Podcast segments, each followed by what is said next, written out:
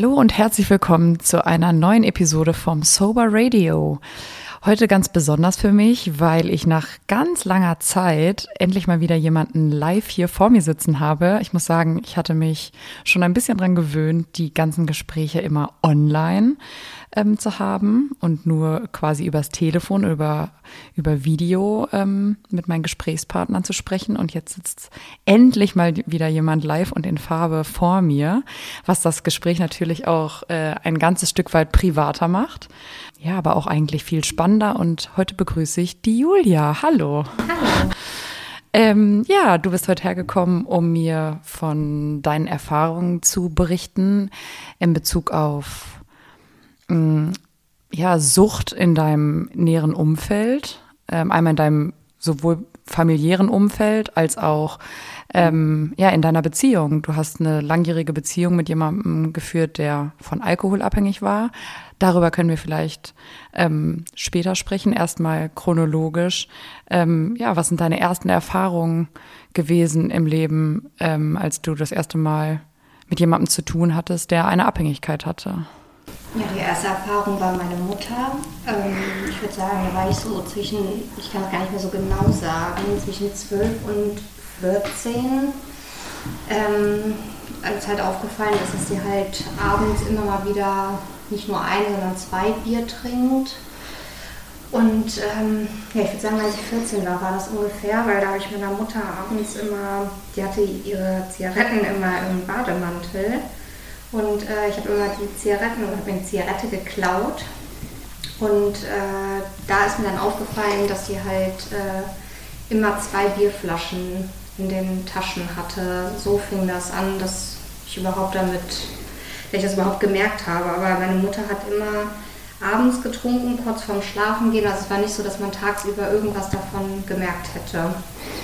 Und ähm, ich habe das irgendwann angesprochen und dann ist meine Mutter auch äh, zu den anonymen Alkoholikern damals gegangen. Das Ganze liegt ja jetzt auch wirklich schon sehr viele Jahre zurück. Ähm, jetzt muss man aber sagen, dass die Gruppen in Deutschland nicht gut ausgebaut sind, bis heute nicht. Und für meine Mutter war das damals so, und damit will ich ähm, niemandem zu nahe treten, aber ich glaube, dass jeder weiß, ähm, dass man so ein bestimmtes Bild vor Augen hat, ähm, wenn man zum Beispiel an so ja, anonyme Alkoholiker, wenn man an diese Gruppen denkt, ähm, was, da für, was da für Menschen hingehen. Und ähm, damals war das, glaube ich, auch noch viel schlimmer, weil es auch noch gar nicht äh, so aufgeklärt war wie heute. und auch noch nicht so angenommen, ne? Oder so genau. toleriert und. Genau, ich glaube, da waren dann wirklich richtig harte Fälle. Ähm, und da hat meine Mutter sich damals nicht wohlgefühlt und hat gesagt, sie schafft das von alleine. Und dann war das auch erst ein paar Jahre gar nicht mehr so richtig so ein Thema. Ähm, dann hat man ab und zu, wenn man mit ihr telefoniert hat, abends gehört, dass sie halt wieder was getrunken hatte und dann war aber auch wieder gut.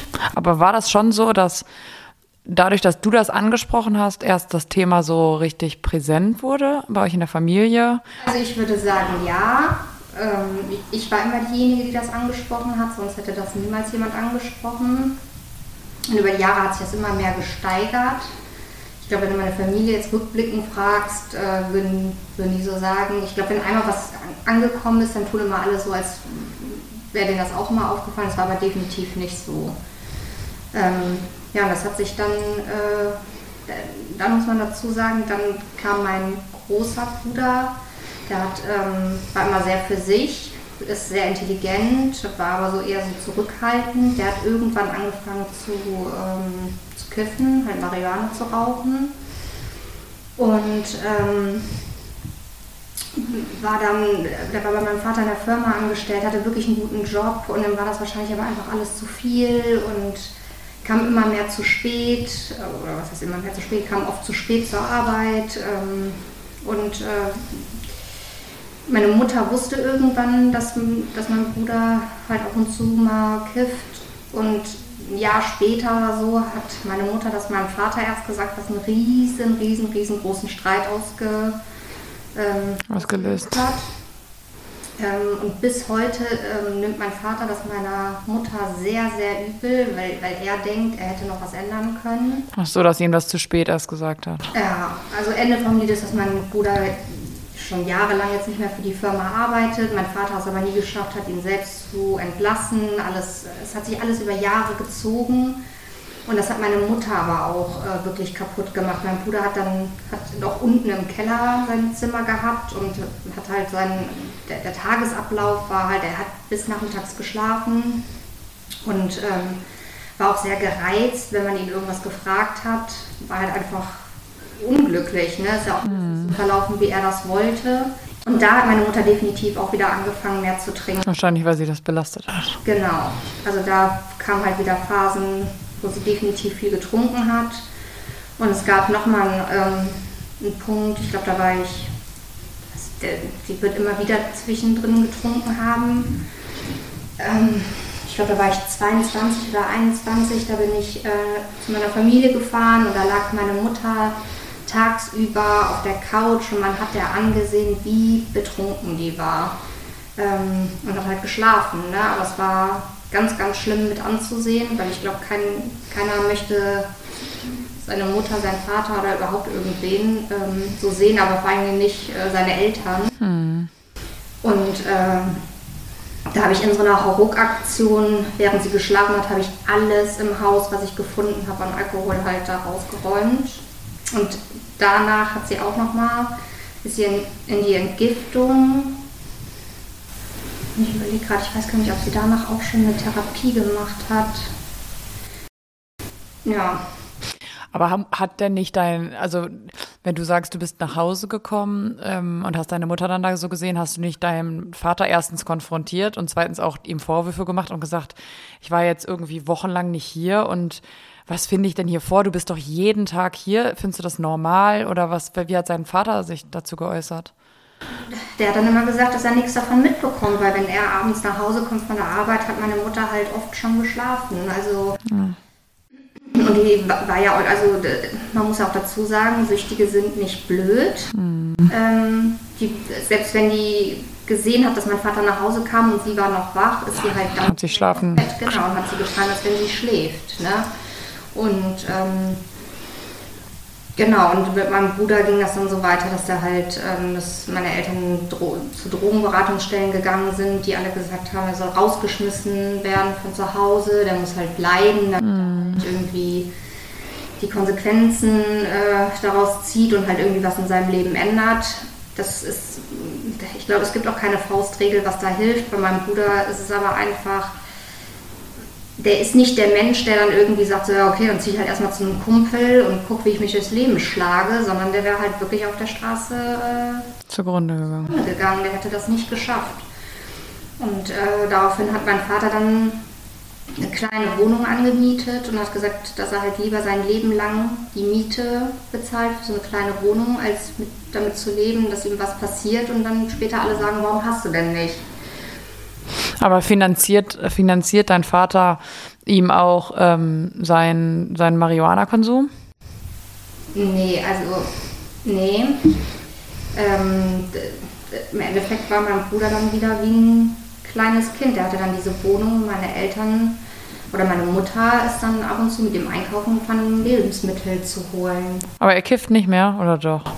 Anfangs hat er ab und zu noch äh, geraucht, aber das ist jetzt auch wirklich alles schon Jahre her. Ähm, Heute kippt er definitiv nicht mehr, ist aber bis heute ähm, paranoid auf jeden Fall. Aber glaubst du, dass das die, der, der, Ursprung kommt von dem Kiffen? Das kann man schwer zu sagen. Ich glaube, dass viele Faktoren dazu führen. Also ich glaube auch, dass keiner einfach so Drogen nimmt. Also irgendwie in einer Regelmäßigkeit. Das, äh, es gibt immer einen Auslöser dafür. Ähm, und ich glaube auch, dass es halt immer irgendwie aus einer Traurigkeit, aus einer Depression entsteht. Und Drogen machen es halt leider nicht besser, sondern machen es dann einfach nur noch viel, viel schlimmer, ähm, weil du Ängste entwickelst. Und gerade beim Kiffen ist das halt so. Ich meine, ich habe ein paar Freunde aus der Jugend, da gibt es halt auch so ein paar Leute, die hast du früher immer belächelt, wenn du heute siehst, was aus denen geworden ist. Wenn das dann, dann sagst halt, ja, die waren früher schon so Kiffer. Und dann hängen die da und dann beschäftigt man sich aber gar nicht mehr so richtig damit. Es tut einem leid, aber im Endeffekt ist dasselbe so ein bisschen mit meinem Bruder passiert und der ist bis heute, der ist schlau, der ist lustig, aber hat total viele Phobien ähm, entwickelt und ähm, ja, oder Ängste entwickelt. Ist halt äh, schwierig. Ist, ähm, hm. ja. Meine Mutter kämpft bis heute. Ähm, also mit dem Alkohol. Ne? Ist immer, wenn sie in einer Entgiftung ist, ist es wieder gut. Ähm, und eine Therapie gemacht hat. Und sobald die rauskommt, ähm, ist halt alles, sobald es wieder im Alltag ist. Und da glaube ich halt auch, dass die Kliniken bis heute alle nicht gut genug aufgestellt sind. Jetzt äh, müsste ich auch eigentlich nochmal zurückspringen, weil ich habe nämlich noch einen anderen Bruder, ähm, der auch irgendwann, ähm, ja, auch irgendwann auf einer Party mal ähm, Drogen genommen hat. Genau genommen haben wir zusammen irgendwann, waren auf einer Party, alle haben gekokst und ähm, mein Bruder hat nie geraucht, ähm, war immer total gegen Drogen und äh, alle haben halt, wie gesagt, auf dieser Party Drogen genommen. Und dann haben wir gesagt, wenn wir das machen, dann auf jeden Fall nur zusammen. Und dann haben wir halt das erste Mal zusammen ähm, ja, äh, Koks genommen. Und ähm, für mich war das danach kein Thema mehr. Und für meinen Bruder. Er hat daran Gefallen gefunden. Er hat daran Gefallen gefunden. Jetzt muss man aber auch sagen, dass mein Bruder schwul ist. Und ähm, das auf den ganzen schwulen Partys ist es halt gang und gäbe. Da nehmen fast alle Drogen. Mhm. Und ähm, ich glaube, wenn du einmal diesen Schritt auch gegangen bist und hast Drogen genommen. Ja, oh, dann ist die Hemmschwelle. Genau, und dann fällt dir halt auch erstmal auf, wer alles sonst noch so Drogen. Mhm, natürlich. Und, ja. und vor allen Dingen, wenn du, mer wenn du, wenn du merkst, ähm, dass dir das gefällt. Ne? Nicht nur, dass dein Umfeld das macht und du auf einmal siehst, ach, verrückt hätte ich gar nicht gedacht, der nimmt es und der nimmt es, sondern auch noch, ähm, mir gefällt irgendwie, was das mit mir macht. Genau, so am Anfang war es halt, dass, dass er nur, wenn er am Wochenende weggegangen ist, mal Drogen genommen hat. Und dann ist er irgendwann nach London umgezogen und äh, das ist halt von Land zu Land. Jedes Land hat so seine Drogen. Und ähm, ja, so kam das halt, dass er in London einfach andere Drogen genommen hat und ähm, ich irgendwann einen Anruf von einem Freund aus äh, London bekommen habe, der dann gesagt hat, irgendwie sieht halt irgendwie echt schlecht aus. So am Anfang war das noch lustig, aber dass er sich halt echt Sorgen macht. Und äh, daraufhin haben mein Vater und ich Flüge gebucht, um nach London zu fliegen und ähm, sah auch sehr, sehr, sehr, sehr schlecht aus. Also äh, da hätte keiner mit gerechnet, dass es so schlimm war. Und äh, nach langem Hin und Her ist äh, mein Bruder dann wieder zurück nach Hause gekommen und war eine Zeit lang halt in dem Ort, wo wir groß geworden sind. Und hat halt versucht, da zu arbeiten und ist aber dann irgendwann wieder zurück nach London in der Nacht- und Nebelaktion, er es nicht ausgehalten hat und so einen Suchtdruck hatte. Und ist dann. Wieder rückfällig geworden. Ja, und ähm, es hat sich dann über Jahre gezogen. Das ist halt, äh, wie gesagt, ganz viel, komme ich jetzt so auf die Schnelle auch, habe ich zeitlich gar nicht mehr richtig im. Klar. Aber ähm, das war schon wirklich eine ähm, richtig, richtig schwierige Zeit. Also war insgesamt acht Jahre in London. Und äh, es ist halt immer schlimmer geworden. Kam halt, ähm, halt auch, ist ganz, ganz schlimm paranoid gewesen, ähm, ist halt durch London geirrt, hat nachts angerufen und irgendein wirres Zeug ähm, erzählt und äh, das war, glaube ich, so das Schlimmste, dass man sich so verrückt gemacht hat, weil man so hilflos war, weil man halt in, anderen, in einem anderen Land lebt und ähm, ja. in irgendwelchen Nacht- und Nebelaktionen versucht, irgendwen aus, aus den Facebook-Listen anzuschreiben, zu fragen, ob irgendwer nach ihm gucken kann. Und da hat er auch wirklich Glück. Also und in London muss man dazu auch sagen, die Gruppen sind wirklich richtig, richtig gut ausgebaut. Also erstmal finden da jeden Tag etliche Gruppen statt. Es gibt extra äh, Gruppen für, ähm, für Schule. Mhm. Ähm, und und es ist überhaupt nicht so, wie man sich äh, das vorstellt. Also das ist auch, egal wer also, da sitzt, niemand wird komisch angeguckt. Mm. Niemand würde irgendwie denken, so was macht die denn hier? Die sieht überhaupt nicht aus, mm. wenn sie Drogen nehmen würde. Keiner sieht da aus, als wenn er Drogen nehmen würde. Mm. Also, und da war der wirklich, also was so diese Betreuung angeht, ähm, war der in London auf jeden Fall echt gut aufgehoben. Da hat Deutschland echt viel Aufholbedarf. Aber man muss auch sagen, du hast wahrscheinlich noch keine Erfahrung mit den Guttemplern gemacht, weil die haben nämlich ganz tolle Gruppen. Und die kennst du dann wahrscheinlich einfach noch gar nicht. Naja, das kann sich in Zukunft ändern. Ich will auch gar nicht sagen, dass die Gruppen in Deutschland alle schlecht sind. Also mein Bruder geht jetzt auch, ähm, ist, ist mittlerweile zurück in äh, Deutschland. Aber auch ähm, in allerletzter Sekunde, das war halt auch, ähm, also wir mussten den wirklich aus London wegholen, sonst äh, hätte er das nicht überlebt. Ja, wow. Ähm, ja. Das kommt halt alles erschwerlich dazu. Ne? Also es ist halt, das hat bei meiner Mutter natürlich auch nichts äh, besser gemacht, die ständige Sorge dann auch noch um die Kinder. Ne? Mm, klar. Du hast vorhin gesagt, dass deine Mutter häufiger ähm, auch einen Entzug gemacht hat oder auch eine Therapie und so weiter und hast dann gesagt, ähm, dass du findest, dass das ganze System ähm, aber eigentlich hinkt, weil in dem Moment äh, war sie vielleicht stabil oder fühlte sich gut, wenn sie die Therapie gemacht hat oder ähm, erstmal nur den Entzug und sobald sie dann wieder in ihr Umfeld, in ihr Zuhause zurückgekommen ist, ist sie rückfällig geworden und darüber habe ich ähm, beim letzten Mal äh, mit der Nicole gesprochen in einer Episode, die man schon anhören kann. Ähm, dass das häufig ein großes Problem ist, ähm, dass Leute erstmal sich stabil fühlen und auch das Gefühl haben, dass die Handwerkszeug gelernt haben, aber dann, sobald sie wieder in ihrem normalen Leben sind, große Schwierigkeiten haben, äh, sich zurechtzufinden, weil natürlich zu Hause alles geblieben ist und alle Gewohnheiten quasi äh, einfach, man geht wieder über los und alles beginnt von vorne.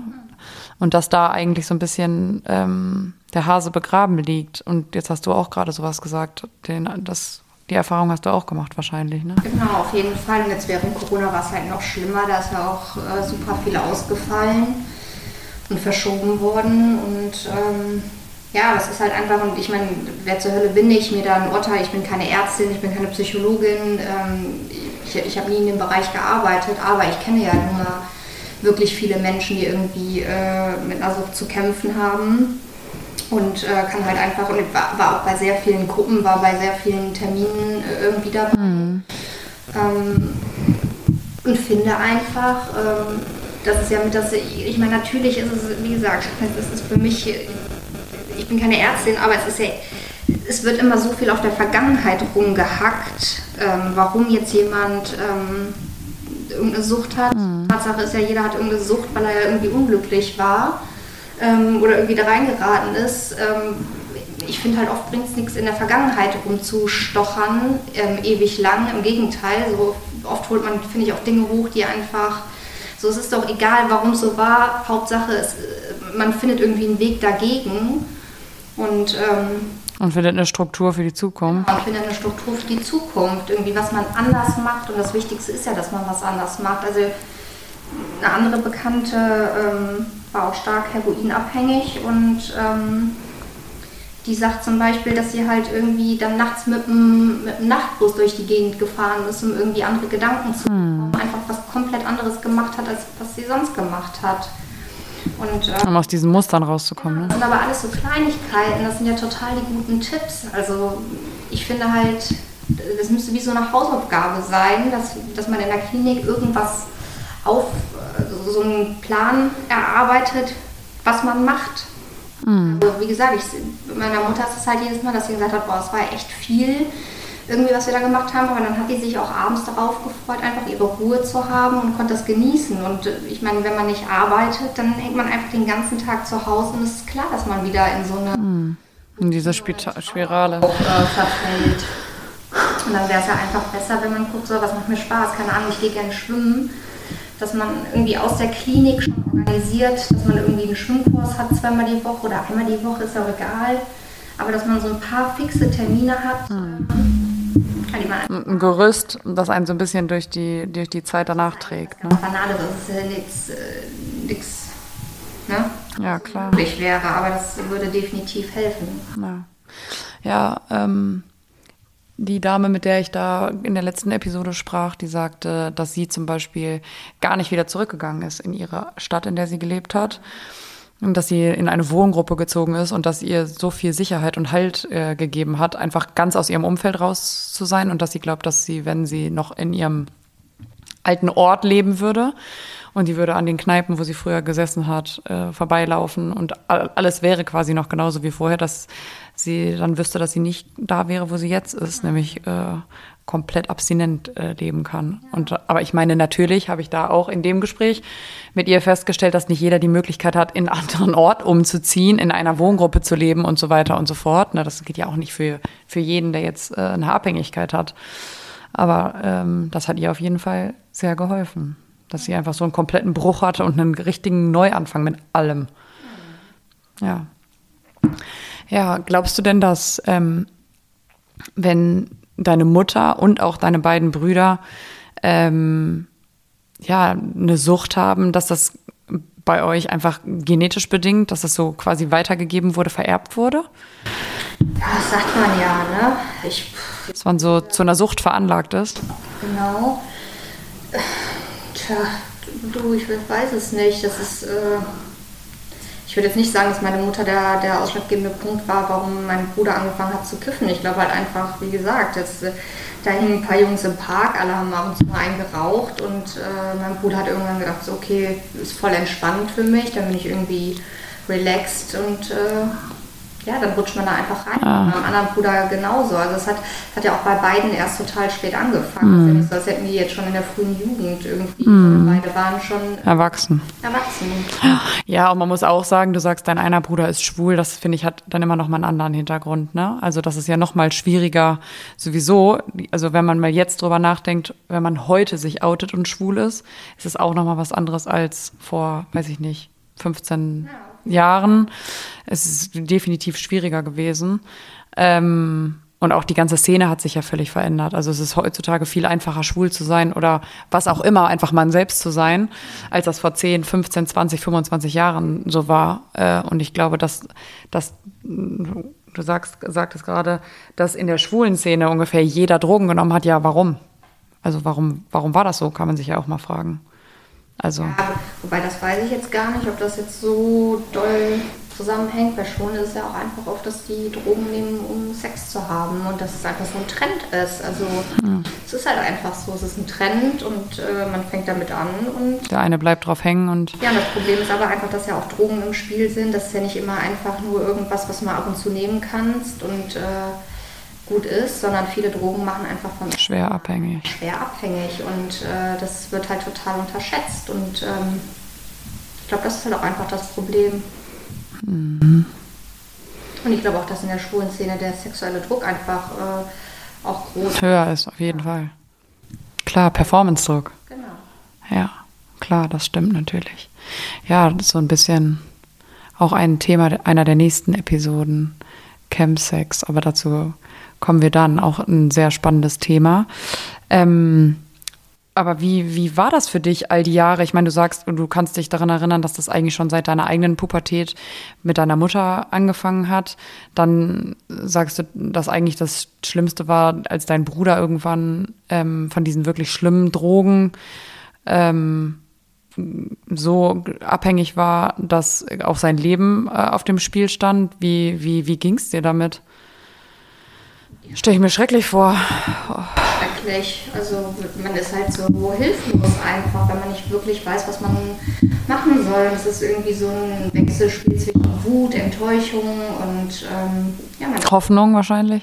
Ja, man ist halt aber auch einfach wirklich hilflos, weil eigentlich kann man nicht viel machen, außer irgendwie da zu sein, zuzuhören und zu hoffen, dass irgendwie äh, Menschen, die wirklich Ahnung davon haben, sich dem annehmen. Mhm. Wie gesagt, ich hatte auch einen Partner, der ähm, eine Sucht hat, bestimmt noch. Also, äh, und ähm, ich glaube, wenn man sich ganz neu kennenlernt, ist das nochmal ein anderer Anreiz, weil das ist jemand neu und du hast irgendwie, das war ja, ich, ich hatte einen Partner, der ähm, alkoholabhängig war und auch sehr viel Cannabis geraucht hat. Und ähm, als wir uns kennengelernt haben, war das alles aufregend und neu und ich glaube, das hat auch für ihn die ganze Situation geändert, da er sich wahrscheinlich dann einfach, weil es ihm auch wirklich einfach besser ging, äh, hatte der halt nicht so schlimme Phasen. Und äh, im Laufe der Beziehung ist es halt äh, immer schlimmer geworden. Und dann hatte ich am Anfang dachte ich zum Beispiel, äh, ich wäre überhaupt nicht darauf gekommen, dass er ein Alkoholproblem hat, sondern ich dachte ehrlich gesagt, dass diese Launen, die der anderen gegenüber hatte, ähm, also sehr aggressiv anderen gegenüber war, von, von dem Rauchen kam. Und irgendwann äh, ist aber aufgefallen, dass er ähm, halt Alkohol versteckt ne, und halt ein Alkoholproblem hat. Und das habe ich damals auch angesprochen, habe mit der Familie gesprochen und ähm, die haben halt alle so getan, als hätten sie dann noch nie was von gemerkt. Und ja, es ist, ich meine, vielleicht macht man sich auch selbst was vor. Ich habe ja auch am Anfang irgendwie Ausreden für bestimmte Situationen gesucht, in denen ich dann dachte, ich wäre ja überhaupt nicht darauf gekommen, dass er ein Alkoholproblem hat.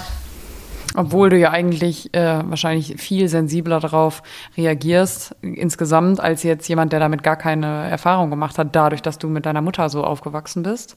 Und trotzdem konnte er das dann so verbergen.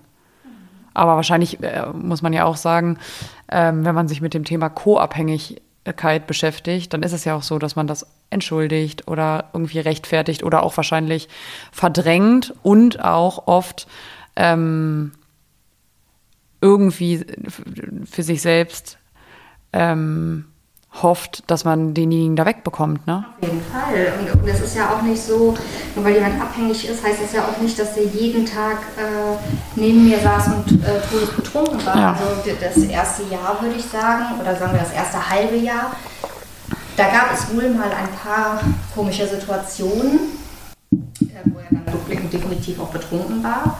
Ähm, aber ich glaube, da hatte der es halt einfach noch gut im Griff und dann fing es halt auch einfach an, dass es ihm halt seelisch nicht so gut ging und dann waren halt wirklich schlimme Phasen und da waren dann halt Phasen, in denen er halt monatelang wirklich äh, richtig, richtig schlimm getrunken hat, davon auch epileptische Anfälle bekommen hat. Also wir waren ständig im Krankenhaus.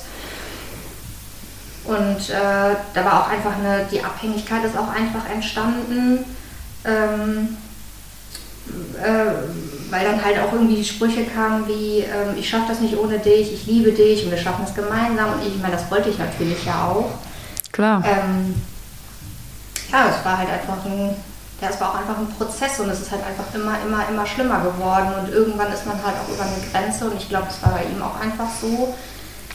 Der Respekt ist einfach so ein bisschen weggegangen, weil einfach viele Lügen waren dann auch im Suff ist einfach auch viel passiert, was. Klar. Äh, ja, und irgendwann kippt das Ganze einfach und dann sind es einfach nur noch Lügen und dann sind das einfach nur noch leere Worte und das hat dann nichts mehr damit zu tun, dass er das wirklich wollte alles, sondern wollte einfach nicht mehr alleine sein.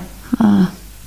Und dann ist man aber, der Partner aber schon tatsächlich in der Co-Abhängigkeit. Ja, auch wahrscheinlich ein Stück weit einfach in so einer emotionalen Abhängigkeit. Also da spielt dann der Alkohol eine untergeordnete Rolle, weil du hast auch eher als Kind ähm, eine Co-Abhängigkeit, wenn, wenn äh, ich weiß nicht, deine Mutter äh, ist betrunken und der, der Chef ruft an, nehmen wir jetzt mal an, und du gehst dran und sagst, ach nee, meine Mutter, die hat Migräne. Und du äh, versuchst einfach quasi äh, ihre Sucht oder ihren ihren Rausch gerade zu vertuschen, vor wem auch immer. Oder deine Freundinnen kommen nachmittags zum Spielen und du äh, versteckst nochmal ganz schnell die Flaschen oder so oder sagst, ja, meine Mutter, die Arme, die, der geht's heute nicht so gut. Das ist, ne, das ist ja. Ja, ja, klar, natürlich. Gesagt. Und äh, bin einfach von morgens bis abends bin ich ihm nicht von der Seite gewichen, weil ich gehofft habe, wenn ich jetzt was koche, wenn wir uns einen schönen Tag machen, wenn, wenn man sich ablenkt, ich meine, das ist natürlich ein Wunschdenken. Ohne eine Therapie funktioniert sowas nicht, aber ähm, ja, man ist halt, äh, man, man, hat halt Angst, die Person irgendwie alleine zu lassen, weil man auch Angst hat, dass was passiert. Hm. Und wann war in deiner Beziehung so der Moment oder gab es den überhaupt, dass du, dass du dachtest, scheiße, ähm, ich glaube, ich kann mir hier noch fünf Beine ausreißen. Ich glaube, der kommt da einfach nicht von los. Gab es den Moment? in, während der Beziehung, dass du dachtest, okay, also nicht, dass du dachtest, du würdest dich jetzt trennen, aber dass du einfach dachtest, okay, das, äh, ich, ich sehe nur schwarz, das wird, das, der kommt da nicht von los? Ja, es gibt tatsächlich einen Moment, das war kurz bevor ich wegfliegen sollte. Und ich wollte ihn eigentlich noch mitnehmen, aber es ging nicht, weil, weil er halt auch so betrunken war und man auch gar nichts planen konnte und ähm, auch wirklich nicht in die Öffentlichkeit konnte. Und ich musste aber fliegen, weil ich einen äh, Job hatte und äh, während der Zeit, in der ich weg war, sind halt einfach super, super viele Sachen äh, geschehen. Irgendwie sind wieder super viele Lügen und ach, alles Mögliche. Und da war das wirklich, dass ich dachte, und was auch alles durch einen blöden Zufall rausgekommen ist, also das ist. Äh, ja, Lügen haben kurze Beine. Da ich wirklich, ich stecke so tief drin und ich habe mich selbst schon geschämt, weil ich gar nicht mehr wusste, mit wem ich. Ähm, ja, mit wem ich überhaupt darüber reden soll, was ich machen soll. Und ich einfach dachte, der wird sich nicht ändern und der verkauft mich auch einfach für blöd. Und ich gehen wollte und es aber auch nicht geschafft habe. Also ich habe mehrere Anläufe genommen und äh, wurde aber wirklich immer wieder zurückgezogen. Mhm. Auch der Moment war definitiv da und ich würde sagen, das war so nach Ahnung, 14 Monaten oder sowas, wo es wirklich schlimm war. Ja, wow. Und glaubst du, dass du dadurch, dass du die Erfahrung mit deiner eigenen Mutter gemacht hast, was ja eine total enge Vertraute ist, dass du, ähm, wenn du die Erfahrung nicht gemacht hättest, vielleicht auch ganz anders auf ihn reagiert hättest oder eher dich versucht hättest zu distanzieren, aber dadurch, dass dir das ja auch irgendwo ähm, vertraut war, die, die ganze Situation und auch vielleicht dieses, ähm, du möchtest ihm helfen oder du versuchst wieder jemanden quasi zu retten, dass du deswegen überhaupt erst so nah mit ihm warst und so weit auch mit ihm gegangen bist? Es, es kann natürlich sein, dass meine Schmerzgrenze viel weiter oben liegt als bei anderen Menschen und ich vielleicht viel mehr Sachen irgendwie äh, einstecken kann, bei denen jemand anderes schon längst gesagt hätte, mir wird das jetzt zu äh, bunt, ich bin weg. Also das glaube ich definitiv. Also bei meinem Bruder war das ja auch, wie oft hat er irgendwie angerufen und äh, ne? gesagt, er braucht Hilfe. Er braucht Hilfe. Und du warst wieder da. Und ich war wieder da, genau. Und ähm, ja. Hm. hm. Was hast du selber für eine Einstellung zu jeder Droge, die es so gibt? Also ich werde definitiv nie wieder irgendeine Droge in meinem Leben ausprobieren oder nehmen. Also so viel steht fest und auch bei ähm, Alkohol. Also ich trinke gelegentlich mal was, aber jetzt auch nicht in Maßen. Also es kann auch, es kommt auch vor, dass ich monatelang wirklich keinen Schluck Alkohol trinke und habe da kein Problem mit. Und hast du während deiner Beziehung ähm, auch mit, mit deinem damaligen Partner zusammen getrunken? Nee. Nein, nie? Nie. Ich habe ähm, wow. gar keinen Alkohol getrunken. Also er hat auch mal gesagt, ich kann das trinken, es wird ihn nicht stören. Aber ich meine, ich, ich, also ich Er war betrunken und hat gesagt, stör mich nicht, wenn du auch ein Glas trinkst. wow. Nee, aber er hat ja auch, also es war ja, es, es, war bei allen, gab es immer Phasen. Ja, okay, wo er abstinent gelebt hat. Ah, okay. Noch mal drei Monate wirklich gar nichts getrunken. Und, äh, aber ich habe die ganze Beziehung über, als das äh, rauskam, habe ich keinen Schluck Alkohol getrunken in seiner äh, Anwesenheit. Hm. Krass. Also selbst wenn er getrunken hat, hm. habe ich nichts getrunken. Auch vielleicht, weil du dachtest, dass einer die Kontrolle behalten muss und dass du dann quasi so der Vernünftige bist, weil du dann Angst hattest, oder weil du, weil du das Vorbild warst? Oder einfach, weil du auch extremst abgeekelt warst davon, von dem Alkohol? Ja, einfach weil ich ihm zeigen wollte, dass er, also, dass er es nicht braucht. Es macht, es macht ja keinen Sinn, wenn ich jemandem versuche zu mm.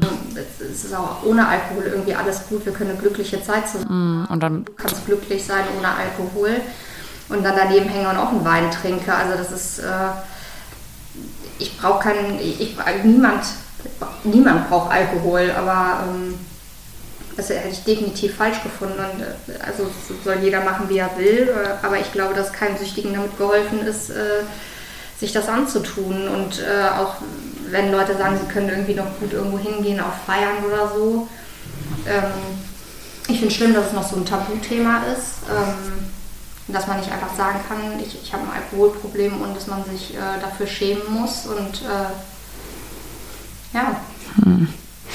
Hast du dir in den ganzen Jahren irgendwann mal Hilfe gesucht? Warst vielleicht bei so einer Angehörigengruppe oder hast äh, auch vielleicht selber für dich eine Therapie gemacht, um das alles zu verarbeiten? Mm, also ich habe keine Therapie gemacht. Ich glaube auch, dass das für mich nicht der richtige Weg wäre. Ich glaube, dass ich kann da jetzt mit, mit dir drüber sprechen, aber ich glaube, dass also viele Sachen sind wirklich weg in meinem Kopf. Die sind äh, verdrängt verdrängt und das hat auch seinen Grund und ich glaube auch nicht, dass mir das helfen würde, irgendwas hochzuholen. Also das, das Wichtigste weiß ich noch und äh, ich, ich sehe da keinen Sinn drin, irgendwas äh, aufzuarbeiten. Also ich glaube nicht, dass mir das gut tun würde und ich komme mit der ganzen Situation, ja klar, mir geht es ja nicht schlecht. Mir geht es immer nur schlecht, wenn es den anderen schlecht geht. Mhm. Aber ähm, das ist ja irgendwie was anderes. Also das glaube ich würde mir definitiv nicht helfen, sondern eher schaden. Und ähm, ich war einmal bei so einer, für so Angehörige an. Ich weiß nicht, wie es heißt, eine Angehörigengruppe. Ja, das hat einen Namen, ich komme gerade nicht drauf. Ähm, und habe dazugehört erst und habe dann doch darüber gesprochen. Es ging halt um meinen Ex-Freund, als es halt gerade so akut war, weil ich auch einfach wirklich nicht wusste, was ich äh, was ich noch machen mhm. Das war halt so eine Zeit, wo wir sehr viel im Krankenhaus waren und äh, wo halt der, der, Unterschied zwischen meiner Mutter ist, dass meine Mutter ganz lieb wird, wenn sie getrunken hat und mein Ex-Freund ist super aggressiv geworden und ähm, wie gesagt, anfangs überhaupt nicht äh, mir gegenüber, aber das ähm, hat sich halt irgendwann geändert. Ne? Irgendwann, das ist das, was ich mit dem Respekt meinte, irgendwann ändert sich das und äh, ja, das habe ich mir vielleicht auch ein bisschen schön geredet. Dass man, ähm, also jetzt mir früher gesagt, dass ich, äh, dass man irgendwas macht und äh, da hätte ich gesagt, das würde ich mir niemals gefallen. Mhm. Irgendwann war ich selbst in der Situation und äh, wusste nicht, wie ich da rauskommen soll. Und diese Gruppe, ähm, ja, wie gesagt, das habe ich einmal gemacht, aber da hatte ich jetzt auch nicht das Gefühl, ähm, ich glaube, so eine, so eine Gruppe lebt ja auch von den Menschen, die da mhm. sind. Da waren sehr, sehr viele Leute, die, ähm, wo die Person, die abhängig war, zum Beispiel gar nicht mehr gelebt hat. Das heißt, sehr viele Leute, waren vielleicht sechs Leute, mhm. schon zwei, die einfach schon seit Jahren dahin gehen und gar nicht mehr irgendeiner davon in der aktiven Sucht war. Oder drei bestimmt waren davon. Ja, also und ähm, das hat mir einfach nicht so geholfen. Und ich glaube, man sucht nach Antworten, aber die kriegt man da nicht. Da sagt niemand zu dir, ich würde an deiner Stelle jetzt das und das und das. Und selbst wenn das jemand sagen würde. Aber das macht keiner. Ja. Und das wäre aber genau das gewesen, was ich gebraucht hätte. Ah, okay. Er sagt, ich kenne das, ich weiß, wie das ist, wenn nachts irgendwie, weiß ich nicht, oder wenn man schon nicht im Krankenhaus ist, mhm. das und das passiert. Ich kann die beraten, mach das und das. Mhm. Das hat bei mir geholfen, das würde aber keiner machen, weil die Leute geben dir keine Tipps in dem mhm. Sinne, sondern jeder erzählt seine Geschichte. Ähm, du kannst dann selber daraus mitnehmen, was du halt. Mir hat vielleicht die Zeit gefehlt. Ich wollte halt direkt eine Antwort. Ich ja. wollte halt jetzt nicht zu zig Sitzungen gehen und mir das alles anhören. Und das ist vielleicht auch ein bisschen egoistisch von mir. Aber in dem Moment wollte ich einfach eine Antwort, was ich machen kann und nicht mit die Zeit der anderen. Ja. Du, du hast in unserem Vorgespräch gesagt, dass du aber auch einmal in der Zeit deiner Beziehung ähm, bei so einer Hotline angerufen hast und mit so jemandem am Telefon, den du quasi nicht kanntest, gesprochen hast, um ähm, ja, um dich beraten zu lassen. Und ähm, dass der dir aber schon so ein bisschen Tipps mit an die Hand gegeben hat. Weißt du noch, wo du da angerufen hast? Was war das? War das eine Drogenberatung oder war das eine Hotline für Angehörige? Das war genau genommen von dem Chef von meinem Ex-Freund, ähm, ein Freund. Ah, okay, es war schon jemand Privates. Ja, ah, hatte ich das falsch ja, verstanden. Ja, aber der, der jetzt in der Drogenberatung arbeitet. Ah, okay. Selbst aber mal abhängig war. Ah. Und ähm, das war kurz bevor ich mit meinem Ex-Freund zusammengezogen bin. Da gab es halt auch so Situationen, in denen ich halt einfach wahnsinnig hilflos war. Und äh, das Gespräch halt einfach aufgekommen ist. Und dann hat er gesagt, dass er einen Freund hat, der wie gesagt, in der Drogenberatung arbeitet und dass ich doch mal mit dem telefonieren sollte. Ja. Eigentlich haben da, äh, hat er auch schon gesagt, lass die Finger davon, ähm, das wird nicht gut für dich ausgehen. Also hat dir da schon jemand äh, genau gesagt äh, und du hast aber gedacht, hast dann die Hoffnung gehabt, ach. Ja, genau, da, da, war noch die Hoffnung da und da war es halt auch noch nicht so schlimm. Ja. Also richtig schlimm ist es halt erst später geworden. Okay, dann hatte ich das falsch verstanden. Ich dachte, das wäre so eine offizielle Hotline, wo man hätte, wo man anruft und dann. Also das, das wird, der wird irgendwo arbeiten, wo man offiziell auch anruft. Ja, okay. Das kam halt über einen anderen Kontakt. Jetzt. Okay. Und wie, was, wie bist du überhaupt dann von deiner Beziehung losgekommen? Ja, am Ende hat mein Ex-Freund sich tatsächlich von mir getrennt und äh, das war auch das Beste, was, dir was mir passieren konnte. Mm. Also, das war am Anfang war das irgendwie ein Schock dann, weil man dann denkt, nee, Momentchen mal, weil man so selbst so oft davor war und dann irgendwie doch die Zähne zusammengebissen hat. Genau, aber er hat sich dann getrennt und äh, ja, hat einfach wieder so weitergemacht wie vorher auch, hat einfach wieder getrunken und äh, also es, der hat sich in einer nüchternen Phase aber von mir getrennt. Wow. Ja, wahrscheinlich hat er es in der betrunkenen Phase nie gemacht. Nee, da hätte er jemanden gebraucht. Mm. Und ähm, wie hast du es geschafft, dann von ihm wirklich auch loszukommen, auch emotional? Einfach weil die Zeit die Wunde geheilt hat? Oder? Ja, es ist tatsächlich so, also am Anfang die ersten zwei Wochen war gar kein Kontakt, dann war immer nur so ein kleiner Kontakt und dann hat er aber auch nie richtig losgelassen. das, ich würde sagen, es ging ein Jahr.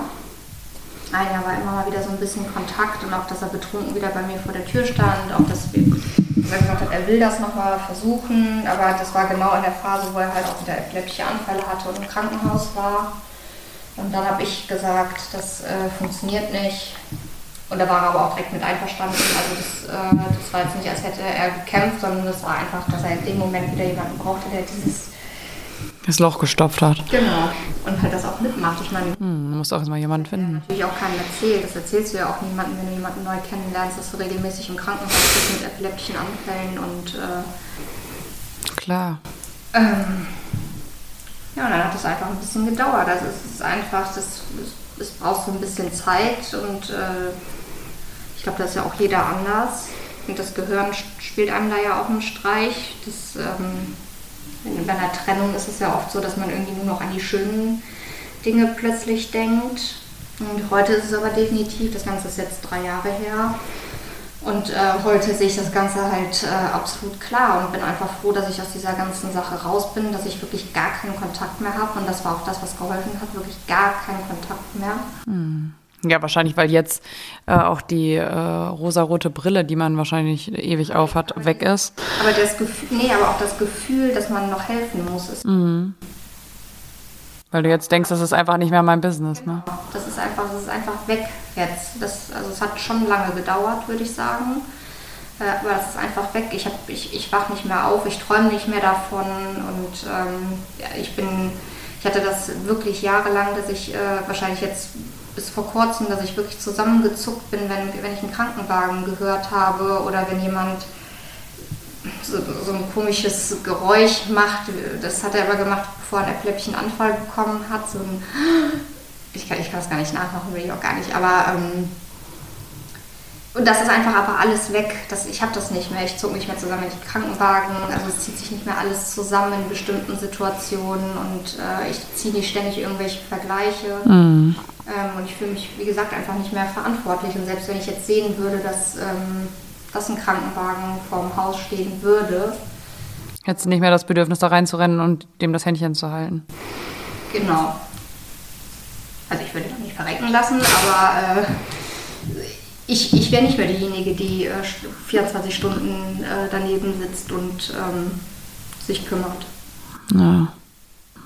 Ist gut. Also, wenn ich live das erleben würde, natürlich, aber ich mache mir einfach gar keine Gedanken mehr darum. Diese Gedanken sind einfach nicht mehr in meinem Kopf. Ja. Ja, weil du wahrscheinlich einfach dann damit abgeschlossen hast und einfach ausgestiegen bist aus dem, aus dem Zug.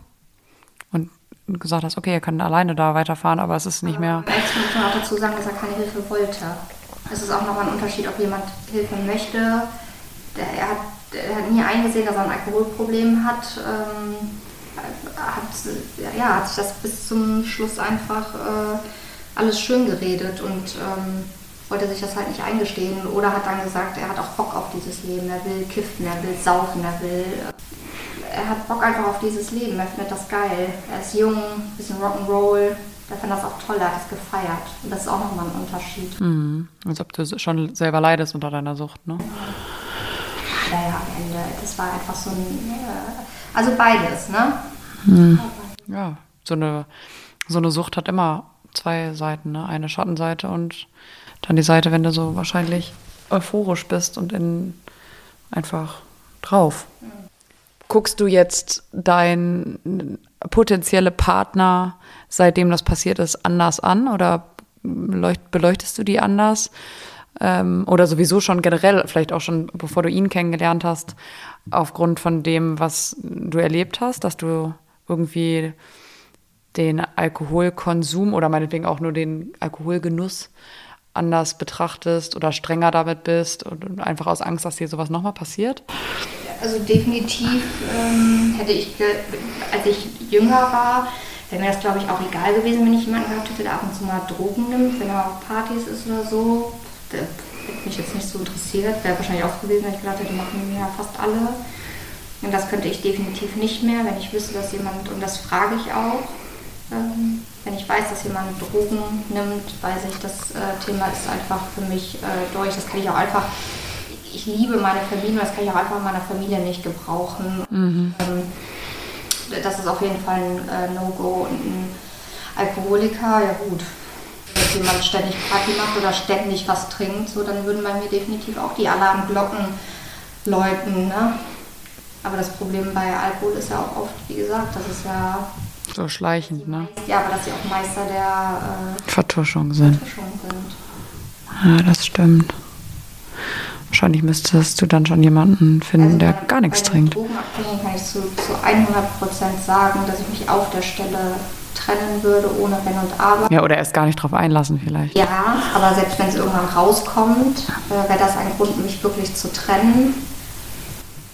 Bei Alkohol kann ich das irgendwie gar nicht so 100% unterschreiben. Ich glaube, wenn ich mit jemandem zusammen wäre und es würde sich da entwickeln, ist total schwierig. Also natürlich wäre das das Allerschlimmste. Das äh, wünsche ich mir natürlich auf gar keinen Fall. Ähm, und keine Ahnung, warum ich da so äh, differenziere. Weiß ich auch nicht. Aber da würde ich vielleicht eher nochmal versuchen, ja, auch vielleicht wieder zu helfen. Aber äh, also Schnell auf Holz klopfen. auf jeden Fall bin ich äh, viel sensibler dafür geworden. Aber du würdest da auch wahrscheinlich immer das einfach konfrontativ ansprechen, ne? Auf jeden Fall. Auch wenn es unangenehm ist. Weil sowas fäll- fällt ja den meisten auch einfach schwer, ne? Je nachdem, wie doll man schon selbst damit drin steckt, dass dann einfach so, gerade wenn das demjenigen auch unangenehm ist, was es natürlich immer ist, so ertappt zu werden und zu sagen, äh, du versuchst das von mir zu verheimlichen, aber ich weiß das und auch, ich habe es auch letzten Donnerstag gemerkt und auch schon äh, am zweiten Weihnachtstag und ich weiß nicht wann. Also du würdest da immer auf Konfrontation gehen, auch wenn es unangenehm ist. Ja, auf jeden Fall. Ja, okay, wow. Ja, also ja, du hast echt einen großen Rucksack zu tragen da. Sieht man dir gar nicht an, wenn man, wenn man, wenn ich hier so vor dir sitze. Krass. Ja, danke, dass du mir das alles anvertraut hast. Ähm, ich hoffe, dass der ein oder andere Zuhörer ähm, auch was mitnehmen konnte von deiner Geschichte. Ähm, und ich würde mich freuen, wenn du vielleicht mal den Guttemplern eine Chance gibst und einfach mal zu einer Gruppe kommen würdest oder gehen würdest, äh, die hier in Hamburg für Angehörige angeboten wird. Und ähm, vielleicht hast du dann einen ganz anderen Eindruck als den, den du, als die Erfahrung, die du in der Vergangenheit gemacht hast.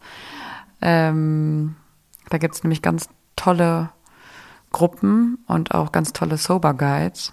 Und äh, vielleicht hörst du dir noch mal die ein oder andere Folge hier vom Sober Radio an. Ähm, ja, und vielleicht können wir dich dann als treuen Zuhörer gewinnen. Ja, recht. Ja, dann danke, dass du da warst und vielen Dank fürs Zuhören und ähm, bis zum nächsten Mal. Tschüss.